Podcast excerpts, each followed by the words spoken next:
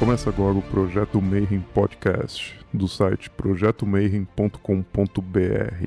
Magia, esoterismo e tudo aquilo que eles não querem que você saiba. Bom dia para quem é de bom dia, boa noite para quem é de boa noite. Você está em mais um Projeto Mayhem. E como eu havia falado no último programa, a gente continua com Ulisses nessa mesa falando de Enochianos. A gente falou é, é, da primeira etapa da construção do sistema enoquiano com o Dio Kelly. E aqui a gente vai focar um pouco mais na, na mais moderna, vamos dizer assim, pós-Golden Dawn. E eu continuo nesta mesa com o Marcelo Deb. Tudo bem, Marcelo? E aí, Grola, tudo belezinha, cara? Estamos aí nós de novo nos Enoquianos. E com Ulisses Massad. E aí, Grola? Fala, Marcelo. Beleza? Tá bom estar tá aqui de novo, para a gente continuar aquela conversa lá.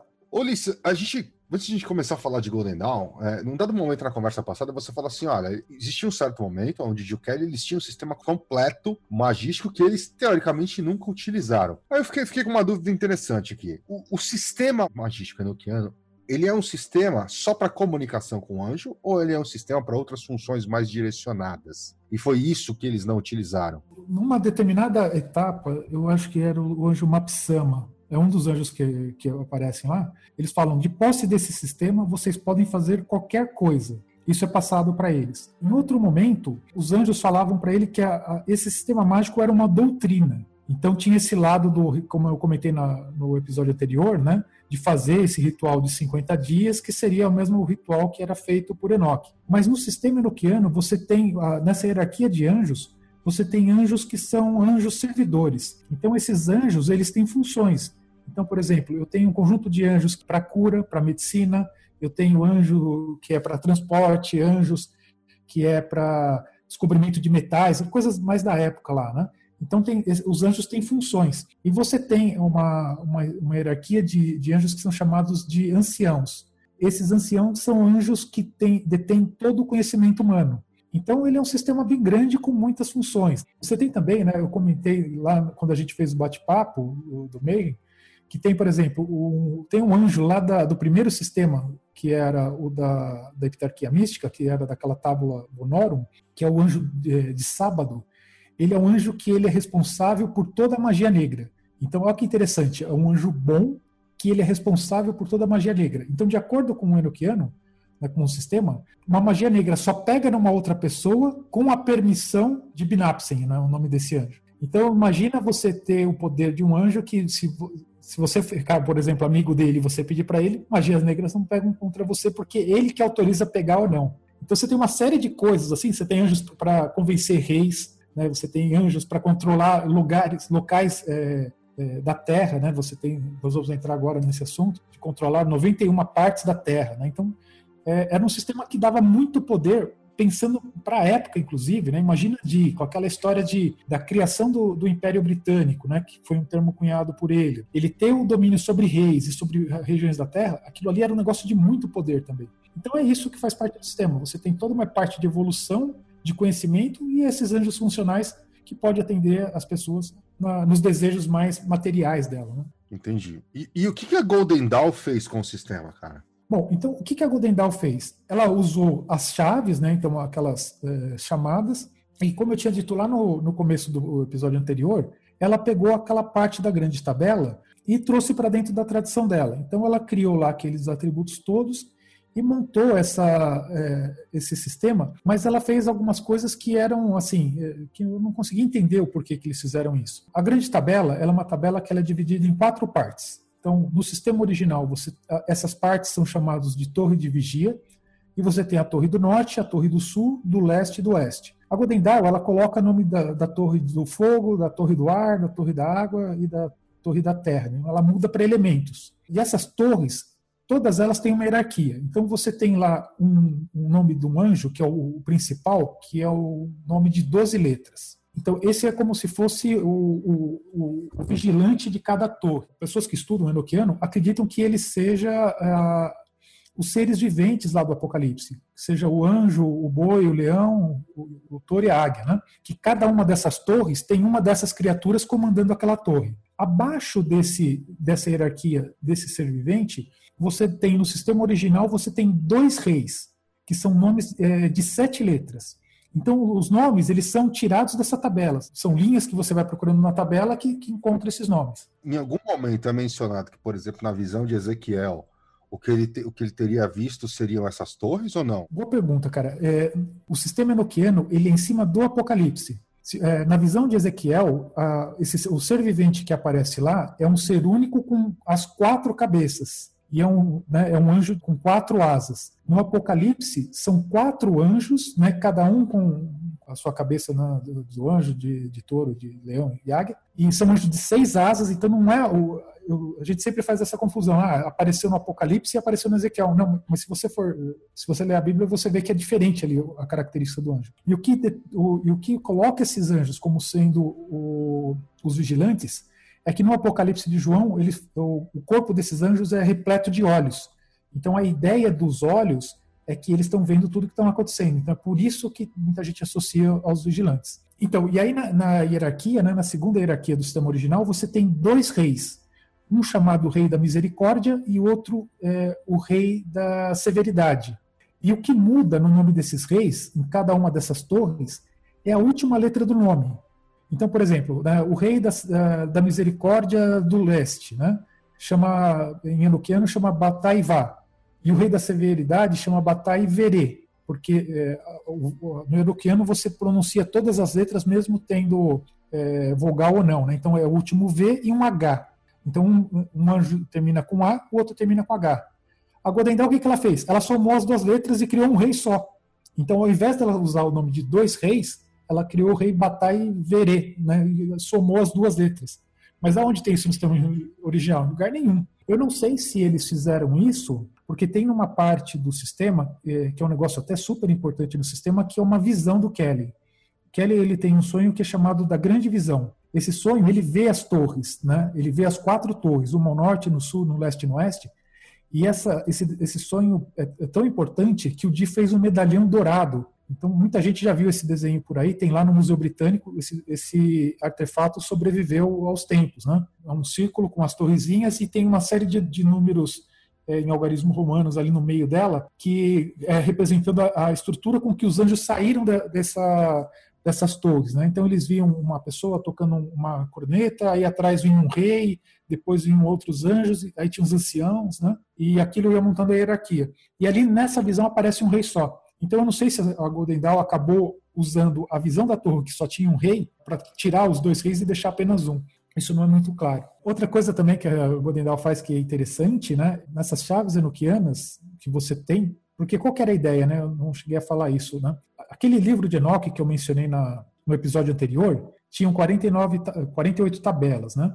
É, aquelas tabelas representam os portais das cidades da sabedoria. Então, o que, que qual que é a ideia? Então, cada, como tem 48 portais e tem 48 chaves, que são aquelas orações, cada oração que você faz, você abre um portal daquela cidade. E a Godendal, ela também ela utiliza, ela, ela cria uma forma de dizer que cada uma das chaves era para acionar uma parte da grande tabela e não do livro de Enoch. Né? Ela, ela faz uma referência a essa grande tabela para você invocar determinados tipos de anjo e não o, os portões do sistema original. E eles também colocam as figuras, né? Que aí você passa a ter aquelas. Uh, como é que chama? As figuras meditativas. Imagem telesmática. Aí você tem uma imagem do anjo e uma imagem do, do querube, né? Então você vai ter o anjo que ele tá. Aí, aí eles atribuem né, o signo, o planeta, etc, etc, etc. Aí você tem que visualizar o anjo com a roupa tal, com o símbolo tal, com a asa de tal cor, com a sapatilha não sei da onde, e constrói toda uma figura, e aí você evoca esse anjo. Então ele tem um trabalho mais pé no chão, assim, né? O do, do John Dee, ele me parece uma coisa meio tenha fé, seja cristão, chame o anjo, reze muito e, e traga isso para cá. E a visão da Golden Dawn, pelo menos a minha visão, ele foi um negócio mais pagão do tipo, cara, são umas entidades elementais e, e, a gente consegue fazer essa evocação. Tanto que você aí vai ter o querube correspondente, que vai ser o tipo um homem, ele vai ter o torso de um boi, aí os braços de um homem, a, a, parte de baixo de, um, de uma águia. E aí, de acordo com o que você pegava, era tipo aquelas figurinhas de montar, né? E aí você tinha que construir esse monstro monstro, entre aspas, esse querube, para fazer evocação junto do anjo. Então pensa no trampo que o cara ia ter mental para fazer essa construção mental para colocar essa evocação dentro do triângulo lá, né, no, na hora que você for fazer a evocação. É, então, no caso da Golden Dawn é, é, isso mesmo, Marcelo. A Golden Dawn ela pega esses quatro seres viventes do Apocalipse, faz uma distribuição ali junto com os elementos, com, com as cartas de tarô, com os símbolos geomânticos ali, para cada uma das letras. Então, é, aí o que, que ela faz? Né? Ela pega as letras que eram da tabela do Di e ela transforma no que a gente chama de pirâmide truncada ou seja, ela coloca laterais na letra e faz algo em 3D, assim, onde fica a, a letra da tabela original no, no, topo da pirâmide e nas laterais ficam esses símbolos. E aí, com base dessa combinação de linha e coluna, que aí eles colocavam, essa aqui é a coluna que tem a águia, essa daqui tem o leão, essa aqui tem o touro, aqui na linha nós estamos falando de tal parte, de tal parte, de tal parte, ela cria uma imagem para cada um dos anjos enoquianos que é justamente isso que você falou. Então, é um anjo com cabeça de touro, pé de leão, corpo de águia e, e corpo de homem, sei lá, uma coisa assim. Então, os anjos são, são mais ou menos nessa visão. E na Golden Dawn, como eles é, montaram o sistema sem ter conhecimento da parte inicial ali, é, eu não sei se esse foi o motivo, mas eles não usavam a bola de cristal eles é, usavam o que eles chamam de fazer a, a, viagem nas, nas pirâmides. Então, eles pegavam essas letras da grande tabela e criavam o modelo 3D daquela, daquela letra e eles faziam viagem mais ou menos ali. Então, era um negócio muito é, de imaginação mesmo. Você é, de fazer viagem astral, de você imaginar a cena, entender o mistério de cada letra de um anjo, né? Que aí você vai ter todo o processo da imagem telesmática. Inclusive, que nem eu e o Grola, a gente estabeleceu aquele que a gente chamou de escada de Jacó, na qual esses contatos eles estão ao redor da árvore, né? E aí você consegue meditar isso junto com o Xing. Que aí você vai ter quatro elementos, é, fazendo ali os, os trigramas, né? São oito trigramas, e aí o trigrama vai fazer ali as seis de altura. E quando você distribui o bagulho num 3D, fica uma estrutura muito, muito completa. E aí você vai ter os 72 anjos cabalísticos que respondem dentro da árvore da vida e 64 anjos enoquianos que respondem ao redor da árvore da vida. Então você tem um sistema tipo duplo, vai. Se você é, levar em consideração tudo, é um negócio complexo que você consegue pegar cada uma das é, funções do ser humano. E aí a gente tem, é, agora o Grola está com o Leaf, né, que fala de tarô. O tarô ele compreende todas as, as possíveis é, emoções humanas, né? O material, as, as, distribuições. E aí você põe como representante. Ele tem um, um deck de tarô enoquiano que funciona em paralelo com esse deck. Então, essa é uma das coisas mais bonitas que eu vi no, no estudo que eu fiz com o Grola, da gente ter entendido que você vai ter ainda ah, umas coisas que são funções como se fossem brutas, né? Ele chama de raw, né, crua, que seria uma, uma emoção com, uma, com intelecto, mas não refinado. Então, se você for pegar uma cartinha de tarô, ele vai lá e falar assim: ah, o cinco de espadas vai ser, sei lá, uma, uma vitória muito cara quando você ofende uma pessoa, blá, blá, blá, no tarô. No Enoquiano, você vai ter uns anjos que estão em volta disso aí.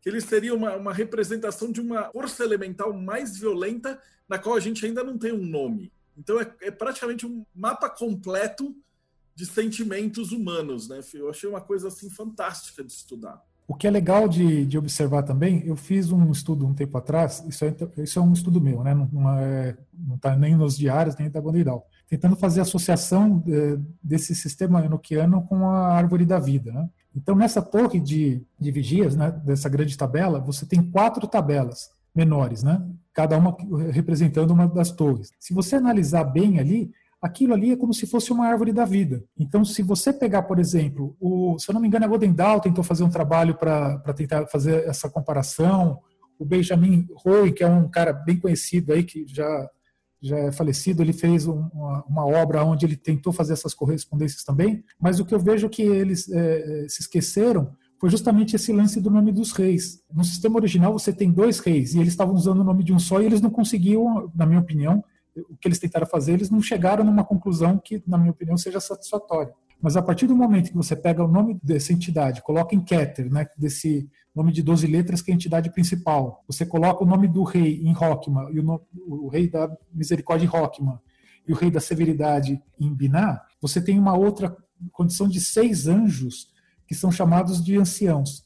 E esses anjos estão em, em colunas que na, na, tabela original é chamado de linha Patris, linha Filis e linha Espírito Sancti. E aí você vê que ali seriam as outras esferas até, até o fundamento, como é que é em, inglês, em, em hebraico? Yesod. Aí você fala, pô, montou a estrutura praticamente toda, né? E os nomes que estão na, na, numa cruz que separam as quatro tabelas, que é uma chamada de cruz negra, seria o que representaria Malkut, né? E aí você tem que a parte que é muito bacana, que são o, os caminhos na, na, árvore da vida que estariam ligados aos éteres. Né? Os éteres anuquianos, eles são no total de 30, aí você fala, poxa, mas aí não, não bate com a árvore da vida.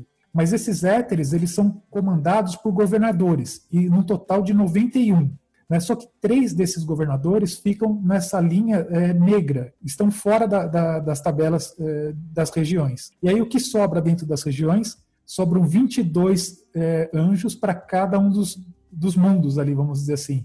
E aí encaixa certinho dentro da estrutura da árvore da vida. Então é um negócio bacana pra caramba. E aí eu brinco, aí a pessoa fala, ah, mas por que, que não tão, ele não recebeu uma árvore da vida? Não seria mais fácil, né? Ao invés de ser essa tabela, vir uma árvore da vida montadinha? A história é que a árvore da vida surgiu depois dessa tabela, né?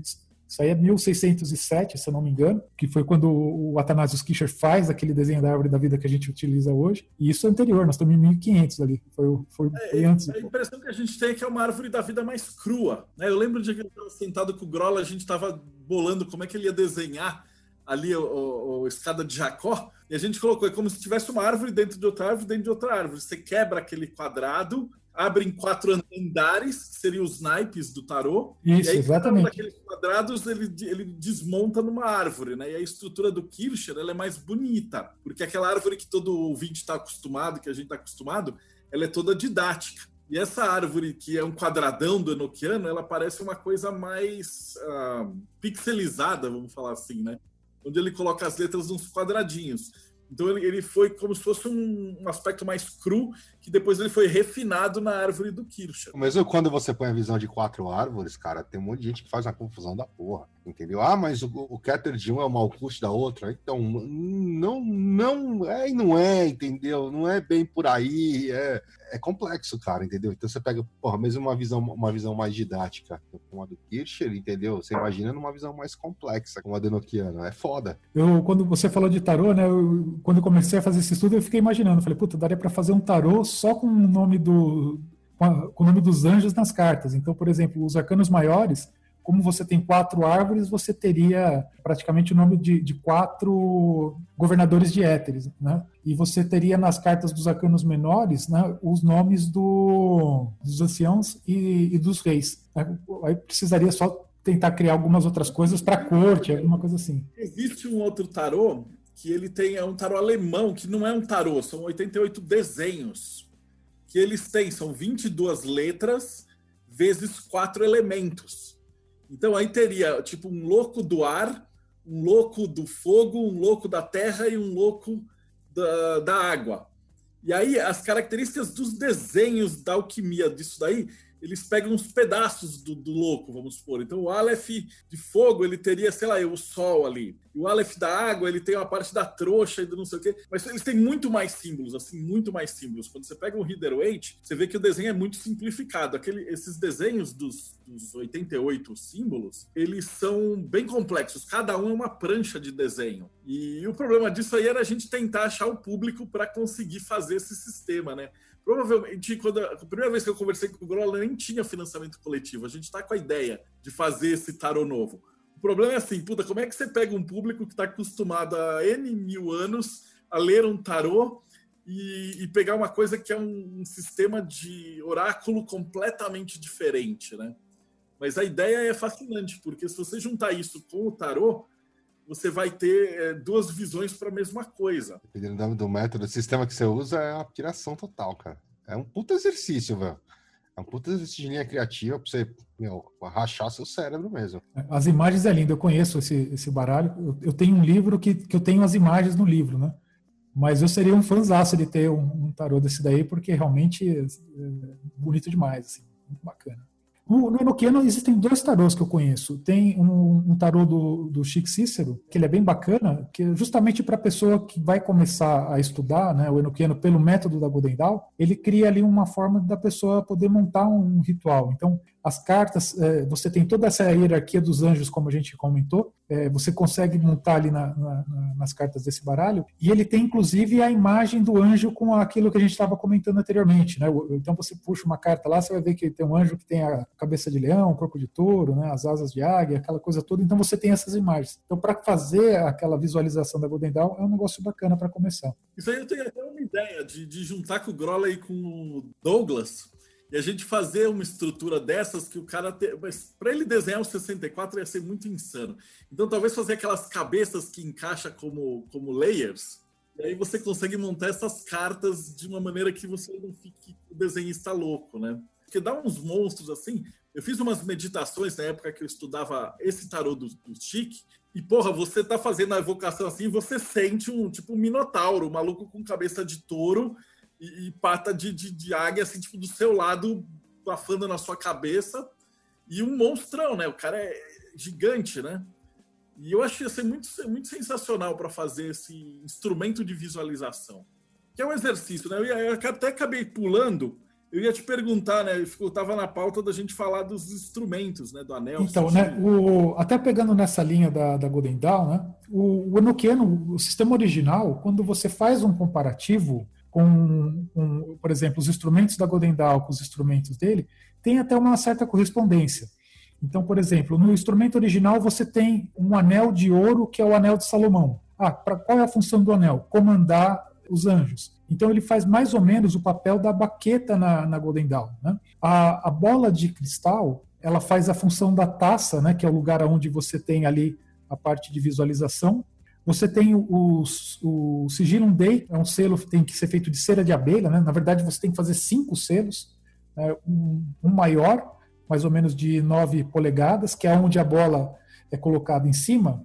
E nessa mesa, que é chamado de mesa santa, que é a mesa onde é feito as práticas, né? que é como se fosse um altar, você tem que fazer mais quatro sigilos menores, mais ou menos ali de três polegadas, e esse sigilo ele tem que ficar no pé da mesa. Então, como se a mesa ficasse sobreposta entre é, no, em cima dos quatro sigilos com a bola de cristal no outro. Então, esse selo seria o pentáculo da Golden Dawn. E a espada, ela, no caso do, da espada, que é usado como a ferramenta de ataque, no Enochiano você tem o lamen, que ele é uma ferra... ele é uma arma de defesa, ele é um escudo de proteção contra é, contra alguma entidade, né? Então, se você vê, tem uma certa similaridade, né? Apesar de, de serem diferentes, são, é que é fogo, né? Eu acho que o método é o mesmo, né? Só vai evoluindo, mas a, a estrutura do, dos rituais é praticamente tem a mesma base, né? Os mesmos alicerces.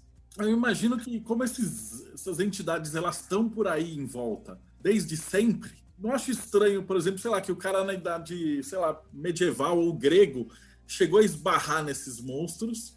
Tanto se você tem a, a, figura do Minotauro, tem outro que parece com Medusa, tem outro que parece com a Arpia. Né? Você tem um dos anjos lá que ele tem cabeça humana, aí um corpo de humano e, um, e as costas de águia. Então você tem vários desses seres mitológicos que aparecem nas narrativas que podem muito bem ser contatos que os caras lá na Grécia Antiga tiveram com, esses, com essas entidades. Né? Você vai ter as esfinges, você vai ter na Mesopotâmia vários deuses né, e demônios que eles têm características enoquianas dos querubes. E como esses caras estão sempre por aí, sempre tiveram, só, a coisa só foi ficando mais, mais, mais, mais, mais refinada até chegar na Golden Dawn. E aí o, o, o Cícero, a estrutura do, do enoquiano, montou uma, um jeito de você fazer essa visualização mais fácil. Isso que você falou é uma, é uma verdade. Por exemplo, você tem lá no sistema original, você tem um anjo que o nome dele é Befafes. Esse anjo, ele é um dos 49 anjos bons. Ele disse que ele foi criado no terceiro dia da criação que vem lá do Gênesis, né, quando Deus cria as águas e os animais marinhos. E ele fala o seguinte, que no Egito ele era chamado de Obelizon e que o Moisés sabia o nome dele. Então, naquela passagem bíblica do, do Êxodo, né, quando Moisés chega no mar, no mar Vermelho e o mar se abre, o Befafes diz que ele foi evocado ali por Moisés e ele que abriu o Mar Vermelho para Moisés. Então é um barato isso. E no Enoquiano é muito disso também, né? Os anjos que tem lá, é, quando você vai para a visão original, vários anjos eles comentam que eles é, fazem parte de, de, passagens bíblicas, né? Eu comentei aquele, aquela parte do, do anjo no primeiro episódio do anjo Pele, que era lá de juízes. Você tem, por exemplo, nessa grande tabela, 24 anciãos. Eles falam que são os mesmos 24 anciãos que aparecem no Apocalipse de João. Né? O, você tem lá os quatro seres viventes também que aparecem no Apocalipse. Você, outra coisa interessante, por exemplo, o autor das chaves enoquianas, isso aí eu esqueci de falar da primeira vez, é, quem fez as chaves foi Rafael, de acordo com os anjos. Ele que é o criador das chaves.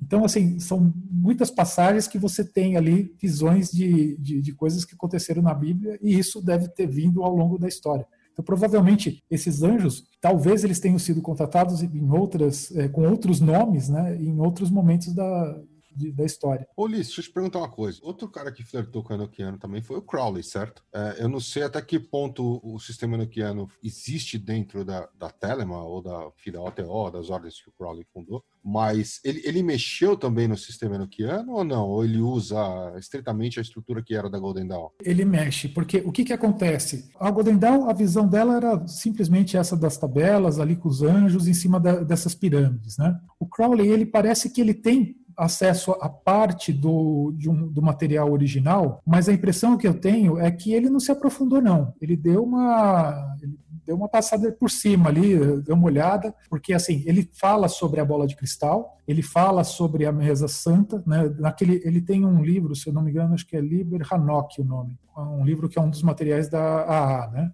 Então você vê que ele tem ali, que ele trata ali algumas coisas do sistema original, tanto é que naquele Liber 418 ele faz as viagens do éter, dos éteres usando bola de cristal. Só que o que, que você observa? É, as, por exemplo, no livro dele, o nome do, do rei lá na estrutura continua o nome da Golden Dawn, com o mesmo erro lá, com o nome de oito letras, né? É, que mais que eu vi no material dele? Ah, as tabelas também, ele usa a mesma tabela da Golden Dawn, com aqueles símbolos todos, lá, com toda aquela estrutura de pirâmide. Né? Eu entendo até que ele melhora um pouco o sistema, mas ele não, não chega aí a fundo de entender tudo. Tem uma série de, de coisas que ele não trata, pelo menos do, do que eu vi do, do material dele. E ele cria um, um mecanismo assim, por exemplo, é, nos rituais originais, né, você tem lá, como eu falei, né, você tinha um ritual de 50 dias, que é o ritual principal do Enochiano, e tinha também um ritual de 18 dias. Esse ritual de 50 dias seria como se fosse uma iniciação Enochiano? Eu vou fazer um comparativo que não é bem isso, mas só para você ter uma ideia. Ele é mais ou menos assim, né, fazendo um comparativo assim bem porcamente, como se fosse um, um abramelim. Então é um ritual aonde o objetivo desse ritual é você caminhar com os anjos, que foi o que Enoch fez. Ele é, ele é bem parecido com o Cecília Haomer, é mais complexo. É, exatamente. É muito parecido com aquela história dos 50 portões de Binah, se eu não me engano, né? que você faz por 50 dias, aquelas coisas. Acho que é mais ou menos nessa linha. Então, esse é o ritual é, principal do Enochiano, que é o de iluminação. Você tem um outro ritual dentro do sistema que é chamado de ritual de 18 dias. É, esse ritual de 18 dias, ele é um ritual que você, é, os anjos orientam a Udi a montar um livro de súplicas, e nesse livro ele fala o seguinte: olha, você vai ter que, durante os quatro primeiros dias, você vai dividir esse ritual em 4 e 14. Então fica uma combinação é, não muito clara. Ele fala, nos primeiros quatro você vai ter que é, chamar esses vigilantes, né, que são essas entidades que têm o nome de 12 letras, que são o nome maior de cada tabela, você vai ter que chamá-los em nome de Deus. Né? Então, convocar os anjos em nome de Jeová. Depois você vai convocar os sêniores no nome dos reis. Né? Depois você tem umas outras estruturas dos anjos menores, que na, cada torre dessa separada, ela tem quatro cruzinhas assim dentro dela, que você tem ali os anjos menores. Então, essas cruzes, você tem o nome do anjo que está, por exemplo, na barra é, vertical é o nome que você invoca os anjos e o nome que está na barra horizontal é o nome que você comanda. E ali tem essas hierarquias. E o que, que é o ritual de 18 dias do, do John Dee? Basicamente é você se apresentar para os anjos. Todos esses anjos ali, esses principais, que são os anjos que, que têm função, e os, os anciãos, teoricamente, antes de você pedir alguma coisa para eles, você tem que se apresentar para ele. Então é um ritual que você vai fazer durante 18 dias, três vezes por dia, de manhã, de tarde e de noite. Você vai convocar o anjo, fazer a chamada de uma das chaves enoquianas, e você vai se apresentar para ele, dizer, olha, eu sou um servo do, do, mesmo Deus que você, e se eu te pedir algum favor que for do seu ofício, que você me atenda. É basicamente isso que, que o ritual propõe, né? E aí, o que, que você vê, né? Então, a Golden Dawn, ela fala desse ritual de 18 dias. Só que ela fala assim que uh, você deveria fazer esse ritual de 18 dias antes de fazer a chamada dos éteres, que foi o que o Crowley fez. Mas isso não tem no sistema original. Eu, não, eu quando vi os diários, quando eu li, eu não lembro de ter visto isso daí. Então, eu, eu acho que foi uma, uma criação ali da, da Golden Dawn para que as pessoas fizessem esse ritual antes de acessar os, os éteres. Agora, no, no Liber eh, 418 do Crowley, ele já vai direto para os éteres. Agora, eu, como eu não sou um especialista, né, de repente tem alguém que conheça mais, pode ser que o Crowley tenha feito esse ritual anteriormente. Mas no 418 ele já começa do éter, do final para o menor, e ele vai, cada dia ele chama um éter. Ele faz um ritual por dia durante 30 dias. Então, é assim, isso tem muito no Enochiano isso, né? É, muita gente que, que estuda Enochiano acaba inventando o seu próprio sistema e, e fazendo a sua prática de uma determinada forma. E o interessante é que deve funcionar, né? Não, eu acho que o Enochiano ele é um negócio que o Crowley ele falou uma frase interessante, acho que era no, no Liberava, né? Ele fala assim: para você praticar magia, você precisa ter talento. Agora, para mexer com o Enochiano, você tem que ter cuidado, porque se você fizer tudo errado, você falar a chave meia boca lá, com as palavras ali, pulando letra, tudo, capaz de dar certo ainda. O negócio ele acaba acontecendo. O problema é que os anjos eles não têm aquela bondade de servidores, etc. Ah, os relatos que a gente tem de cara que tentou fazer e o cara erra as chaves e tal, ele vai chamar um anjo, sei lá, ele tá em depressão. E aí ele vai chamar um anjo da emoção para fazer tal. E o cara acaba chamando um anjo de mais emoção. Pode ser que o cara entre numa espiral suicida. Então é, é como se você tivesse um remédio que você está trabalhando em termos elementais, e que a hora que você chamar e se você errar a dose, ou o que, que, que, que você está chamando exatamente, você pode entrar numa situação muito pior do que a que você estava. É bom até fazer, deixar esse disclaimer aqui, é que o Enochiano não é um sistema para você brincar, porque a, a, consequência pode, pode ser alguma coisa muito séria. Né? Ele não tem essa pegada, não é que nem você trabalhar com os anjos da cabala, por exemplo, que se você chamar o anjo errado, o máximo que vai acontecer é ele olhar para você e falar, pobre coitado aí, e ir embora. No Enochiano é que nem você falar assim, ah, eu quero um pouco de iluminação e enfia uma chave na, na, na tomada. A tomada não quer saber que que, que vai acontecer ali. E aí o cara pode levar um choque violento, assim, fazendo uma, uma analogia grotesca. Mas a ideia é que eles não têm esse sentimento humano, né, que, que as outras entidades têm até na Umbanda, que, que a gente trabalhou já. Mas eles são muito impessoais e amorais. Isso que fica aí a ideia, né? Que se, se alguém tiver pensando em, em trabalhar com Enochiano, exige estudo e dedicação. Talvez tenha pouquíssimos, mas tem alguns autores modernos falando de Enochianos também. Né? Se não me engano, do Cat tem um livro de Enochianos, né? Você conhece, assim, quem são os autores hoje que estão fazendo experimentos e falando de Enochianos, cara? Cara, eu conheço alguns. O Duquette, ele tem dois livros. Um, um deles eu, gosto bastante, o outro eu não, não curti muito, não. É, aquele Enochian Vision dele eu acho muito bom. É um livro que eu recomendo. Você tem o Aaron Leach, ele tem os livros dele são bons também, são bem completos, é bacana. Aí você tem na linha da Golden Dawn, você tem os livros do Cícero, né, do Chico Cícero, que ele tem o tarô que você compra, que é bem em cima da Golden Dawn, né? Você tem o Tyson, o livro dele, apesar de, de ter uma série de problemas, em português é o melhor livro na minha opinião, assim, né? É o livro mais completo, né? É, a tradução do nosso aqui é horrível, mas mesmo assim vale a pena. Falando dos caras internacionais ali. Tem, tem o Michael alguma coisa, deixa eu ver se eu lembro o nome dele. Acho que até tem o livro dele aqui, ó. Scott Michael Stanwyck. Esse cara também tem um, ele tem uns livrinhos fininhos que ele trata da epitarquia mística numa visão é, bem próximo de tela, Telemann, mas é, é um cara acessível, eu já até conversei com ele uma vez, e os livros deles também, o livro dele também acho que é legal. Agora, tem alguns livros que são mais complicados, por exemplo, tem um, um casal chamado de Schiller, esse Schiller é um cara que pesquisou bastante o Enochiano também. Ele tem lá vários livros sobre o Enochiano. Só que qual que é o problema dele?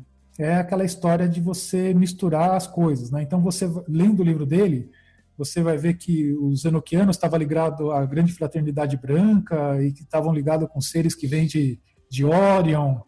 E aí, cara, eles fizeram umas tabelas lá que ele, ele coloca a, é, característica para os anjos cara, essas tabelas dele circulam na internet e você pega esse material, você não acha que aquilo é original. Então eu, falei, eu, eu ficava procurando, onde é que tem isso no diário? Onde é que tem isso no diário? E você procura, falando, não existe esse negócio, né? Que ele dava lá uns nomes bonitinhos, né? Ah, esse daqui é o anjo que, que tem o olhar como fogo ardente, o anjo não sei o que tem o não sei o que lá, que dava características assim. Aí, cara, o cara que criou agora na, na, década de 80 e você achando que isso é lá do começo. Então eu fico louco da vida com isso, né, cara? Os caras colocam umas coisas assim muito fora, né? E não, não põe um contexto que o cara, ó, oh, isso aqui fui eu que fiz, tá? Não tem nada a ver com o sistema original. Entendi. E diz uma coisa, eu sei que, que você tem experimentos, né? Você já chegou a fazer experiência com Enochiano, acho que o Marcelo chegou a fazer também uma, uma outra experiência. Cara, o que, que você tem de, de experiência real para contar? Então, é, o, o que, que eu vejo, né? pegando até um gancho na, naquela questão do Marcelo que ele comentou antes, né? O Enochiano, assim, é um sistema que você, é, quando você faz uma chave Enochiana, você está é, abrindo uma porta pensa nessa característica. Se você não está evocando diretamente o anjo, você abriu um canal ali. E na, na tabela, nas tabelas de Enochiano, não tem só hierarquia de anjos. Você também tem hierarquias de demônios ali. Do mesmo nome que você tira o anjo, dali você tira o nome de um demônio também. Então, é, essa questão do perigo que o pessoal comenta do Enochiano, eu vejo muito com relação a isso. De repente, de você fazer alguma coisa e você acabar atraindo alguma coisa que não é legal de lá, né? Que é o problema de qualquer prática teúrgica, né? É, e o Enochiano também. O Enochiano vai cair na mesma condição. Se você, é, de repente, chamar alguma coisa e você ficar impressionado, você vai passar um, um perrengue ali, né? Porque imagina você, ah, fez lá um ritual e de repente você terminou o ritual. Aí você começa a ouvir vozes, aí você começa a ter sensação de presença, você vai ter sonhos. Então essas coisas é meio que natural acontecer, né? mesmo você fazendo tudo certinho. Então, esses são os perigos, você ficar impressionado com aquilo ali e você se assustar. É, a minha experiência, ela começou, na verdade, eu comecei por curiosidade na época, eu fiz, muito tempo atrás eu fiz um curso lá com o Goya, o pessoal fez uma vaquinha lá no, no, numa rede social, falou, Goya, vem para São Paulo ensinar a gente aqui, né? E ele veio, deu ali os caminhos para a gente começar a fazer as chamadas, né? ensinou a gente a pronunciar ali mais ou menos. E um dia eu fui treinar isso em casa aqui, fui falar algum, fui fazer uma chave para ver o que acontecia e já no primeiro, no, na primeira vez que eu tentei, eu já comecei a ouvir vozes, né? Então isso me chamou muita atenção porque até então eu não tinha experiência eh, as experiências assim com, com entidades eram normalmente em projeção astral, que era algo que eu praticava há mais tempo. E aí você faz o negócio e você vê que funciona. Você fala, cara, é impressionante, parece que eu estou sonhando. Né? No sonho você para na frente de alguém, você começa a conversar com uma pessoa, você não sabe qual a frase que essa pessoa está formando no sonho. O Enochiano é a mesma coisa, você tá, só que você está acordado. Você faz aquele ritual, de repente você entra numa sensação, começa, eu pelo menos eu, foi assim comigo, né? Você começa a ouvir vozes e você começa a conversar com alguém como se você estivesse sonhando acordado. Então, é mais ou menos nessa linha. E você não precisa de muitas coisas para começar, né? O sistema original, você tinha que ter anel de ouro, é, você tinha que ter um lano de ouro, é, ter uma mesa pintada, os talismãs, tudo. Mas você tendo uma superfície que reflita, você já tem ali algo suficiente para fazer o scrying. Né? Você pegar uma bacia de água e você pronunciar uma chave e ficar olhando para aquela bacia, já é o suficiente para você ativar alguma coisa, do ritual fazer um efeito. E, você, Marcelo, qual a tua experiência já quando eu quero também, não teve? A gente fez, inclusive, na época do A antigo, quando era com a Madras, e o, o Wagner tinha os anel, mandou fazer o anel de ouro e tal. Está tudo, acho que deve ter ficado lá na editora com ele, né? ele já é falecido. E a gente fazia junto com, com a galera do Rubens Saraceni. Então ficavam os médiums ainda assim incorporados com Exu em volta e tal para falar assim, porra, vamos chamar o Enochiano e vamos ver tipo, com os olhos do médium ou Exu ali do lado o que é que vem para o terreiro, né? E lá pela, pela Umbanda Sagrada eles chamavam aquilo de é, como se fosse um Exu Mirim elemental. Então eram seres que estavam de fora de toda toda aquela estrutura da Umbanda, né?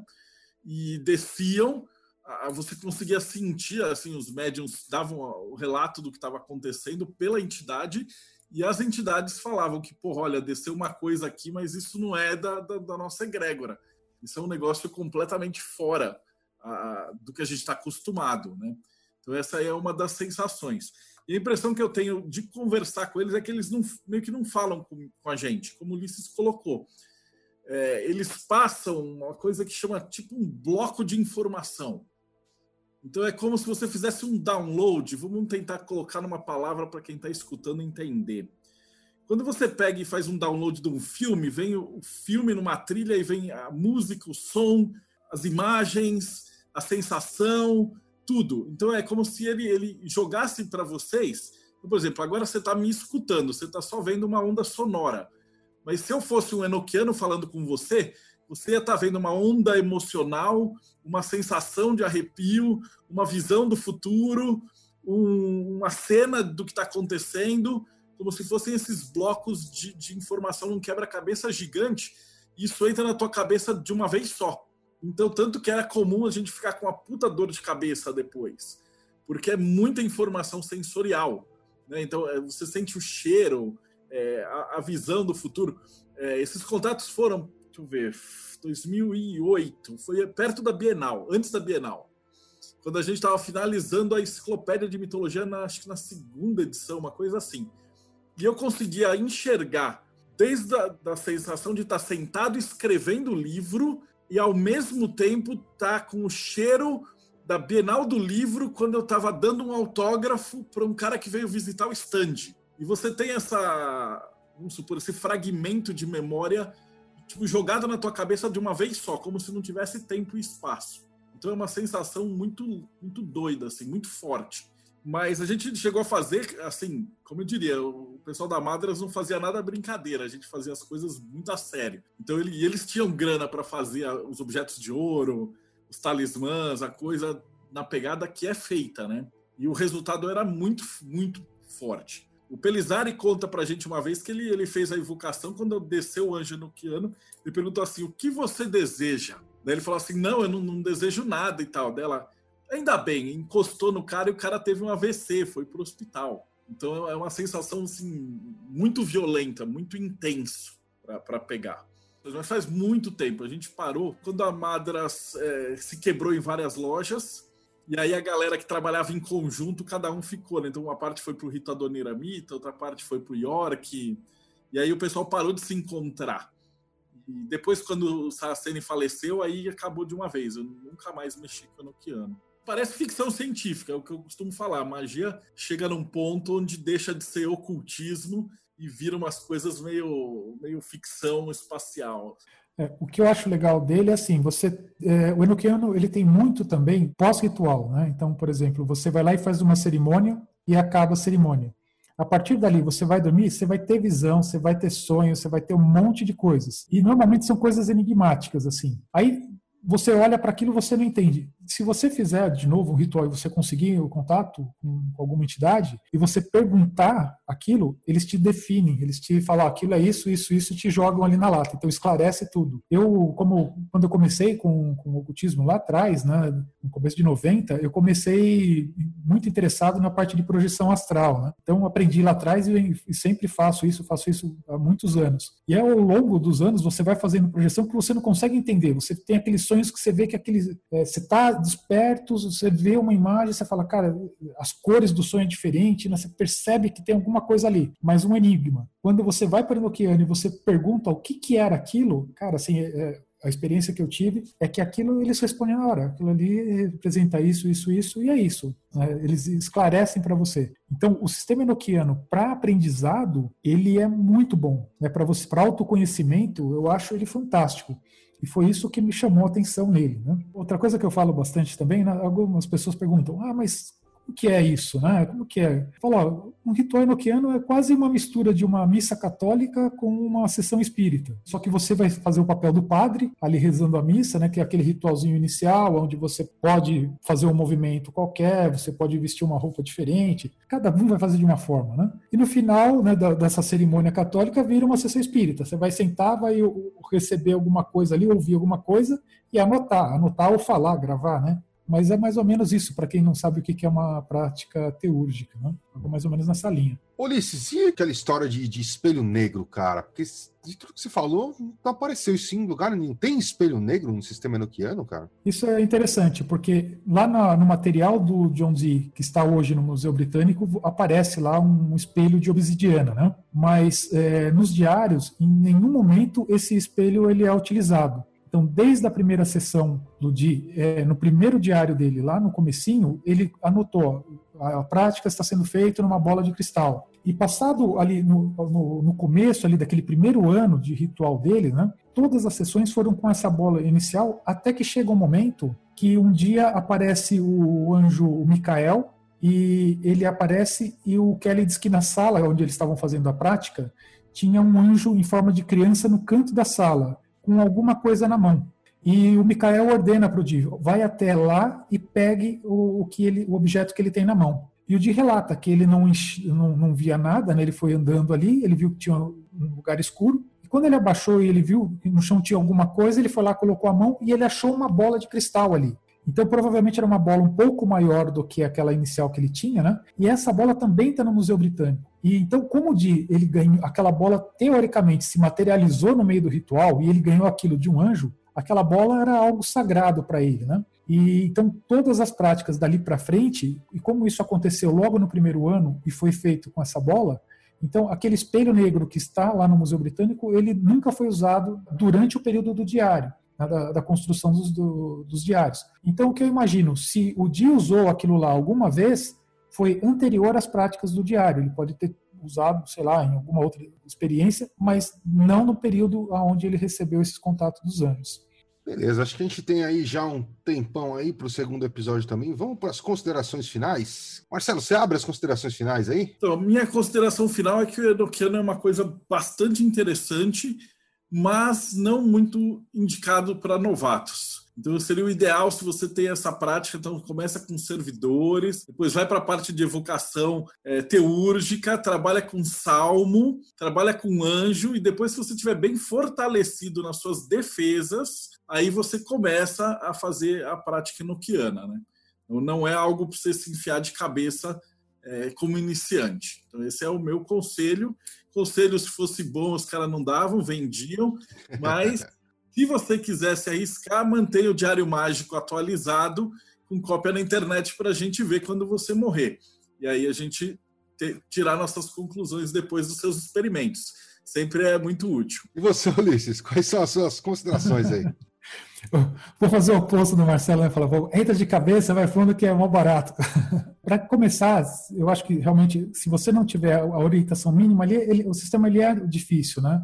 Ele é difícil para quem vai sair do zero e começar. Mas o ideal é que você tenha ali pelo menos o conhecimento básico ali da, de, de como fazer uma chave, ter ali a primeira experiência para você iniciar, né? Acho que sozinho nem, não vai nem conseguir, talvez, né? Eu não sei se a pessoa pegar ali alguma chave e tentar pronunciar sem saber muita coisa, mas é ter isso em mente, né? Que não, é, como dizem, né? Toda prática teúrgica ela tem perigos, né? Então, enoquiano é mais uma. Você vai ter perigos também. Então, é, se for mexer, tome cuidado.